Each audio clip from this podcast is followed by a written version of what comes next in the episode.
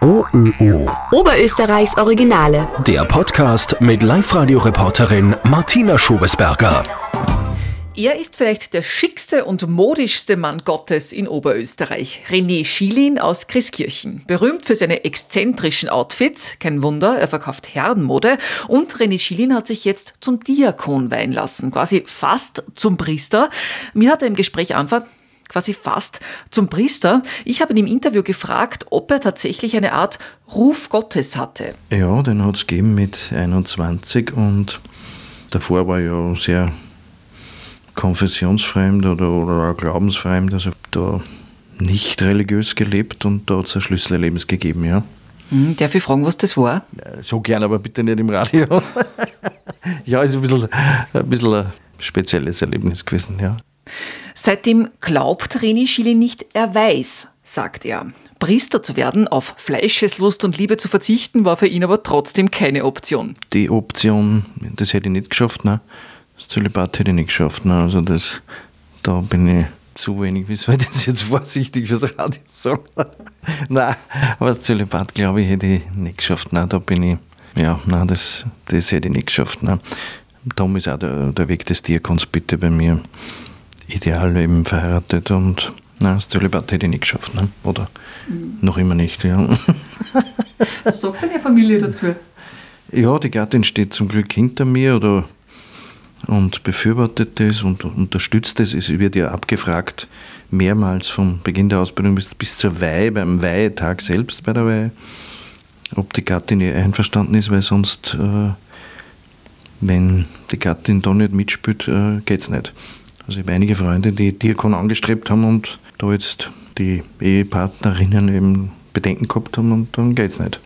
Also das ist sozusagen ein, ein Dienst in der Kirche, der nur im Verband mit der Frau geht, also mit Wohlwollen oder Unterstützung der Frau. Also das ist sozusagen eigentlich, ich habe es zwar selber noch nie so gehört, aber ich, ich formuliere es jetzt einmal so, es ist fast der Dienst, den man die Weihe oder so, die man fast beide gekriegt haben, weil wenn sie nicht mithält und auch jetzt das nicht unterstützt und es ist trotzdem ein Dienst, der viele Stunden in der Woche beansprucht und ja, und das muss man sich ja von irgendwo abzwicken, beruflich oder bei den Hobbys oder bei der Familie, ich hoffe, dass ich es nicht viel tue, aber irgendwo muss das die Stunden herkommen. Mhm. mhm. Was halten Sie generell vom Zölibat? Ja, ich, ich spüre es, es ist sehr im, in der Öffentlichkeit gerade ja, im, im Gespräch, im Bewusstsein, hint, äh, viele reflektieren das und, und, und natürlich auch viele urteilen darüber, aber es ist so, dass ja als Paradebeispiel, als Parallele, die man dann heranziehen kann, gibt es ja die evangelische Kirche, die bei denen heißen die Priester Pastoren, denen ist ja freigestellt. Also die können zölibatär oder auch heiraten, das, wie sie es wollen, so wie bei den Orthodoxen. Und man sieht aber an den Zahlen der Priesterberufungen oder Pastorenberufungen bei der evangelischen Kirche, dass da jetzt das keinen Schub im Nachwuchs bringt. Also, also an dem, äh, an dem kann es nicht liegen. Ich glaube jetzt nicht, dass wenn es bei der evangelischen da nicht fruchtet, dass dann bei der katholischen auf einmal so fruchtet, wenn das weg wäre. Und es ist ja trotzdem jedem Priester freigestellt, man weiß ja, was man sich darauf einlässt. Ich hätte es nicht können mit Zölibat, aber zum Glück gibt es Männer, die da das schaffen und, und den Priesterberuf ergreifen. Und ich habe vor, glaube erst heuer einen Bericht gelesen, das war ganz interessant, von einer Diakonsfrau. Und die hat das Leben ihres Mannes beschrieben und diesen, dieses Geschehen, diese, diesen Dienst, diese Stunden, den Aufwand. Und das war so interessant, diese Diakonsgattin hat gesagt, Sie bitte, aber das war jetzt nicht unter dem Aspekt des Interviews, sondern das hat sie nebenbei gesagt, sie kann sich nicht vorstellen, wie, wie das mit den Priestern gehen könnte, wenn die verheiratet waren. Einfach vom, vom Zeitfaktor, weil du hast Kinder, du hast eine Frau, du hast ein Haus und das würde an Priester massiv äh, in den Stunden, in der Aufmerksamkeit, in der Fokussierung fehlen, bitte. Aber es ist, ich will mir da kein Urteil anmaßen, aber ich glaube, an dem scheitert die derzeitige konfessionelle katholische Religiosität der Allgemeinheit nicht. Ne? Da gibt es viele Dinge, die einfach, ja, wo viel, also meines Erachtens viele Hebel, die vorher betätigt werden. Das heißt jetzt nicht, dass ich dagegen bin, aber ich glaube nicht, dass das, das das Glück des Katholizismus wäre, wenn man das jetzt ändert. Ne? Mhm.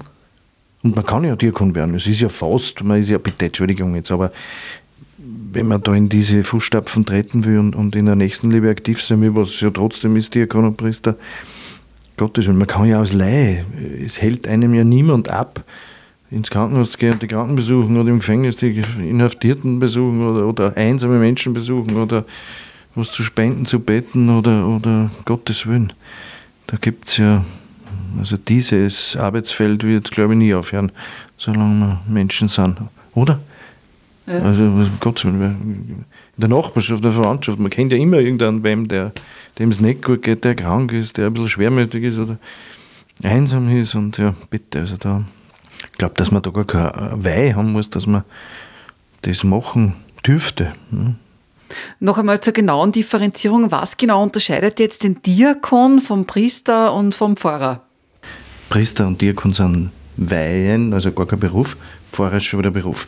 Also der Priester kann dann Pfarrer werden. So, okay. so. Aber zwischen Priester und Diakon ist es hauptsächlich der Familienstand. Die Priester sind die katholischen Priester sind eben zölibatär und bei den Diakone ist überwiegend verheiratet. Es gibt aber auch zölibatäre Diakone. Ich, ich weiß, für Außenstehende ist, hat es den Anschein, wie wenn es ähnlich wäre, aber es gibt vom liturgischen oder vom sakramentalen drei wichtige Sakramente, die eben der Diakon nicht ausführt. Das ist die Eucharistie, also die, die Messfeier, es ist die Beichte und die Krankensalbung.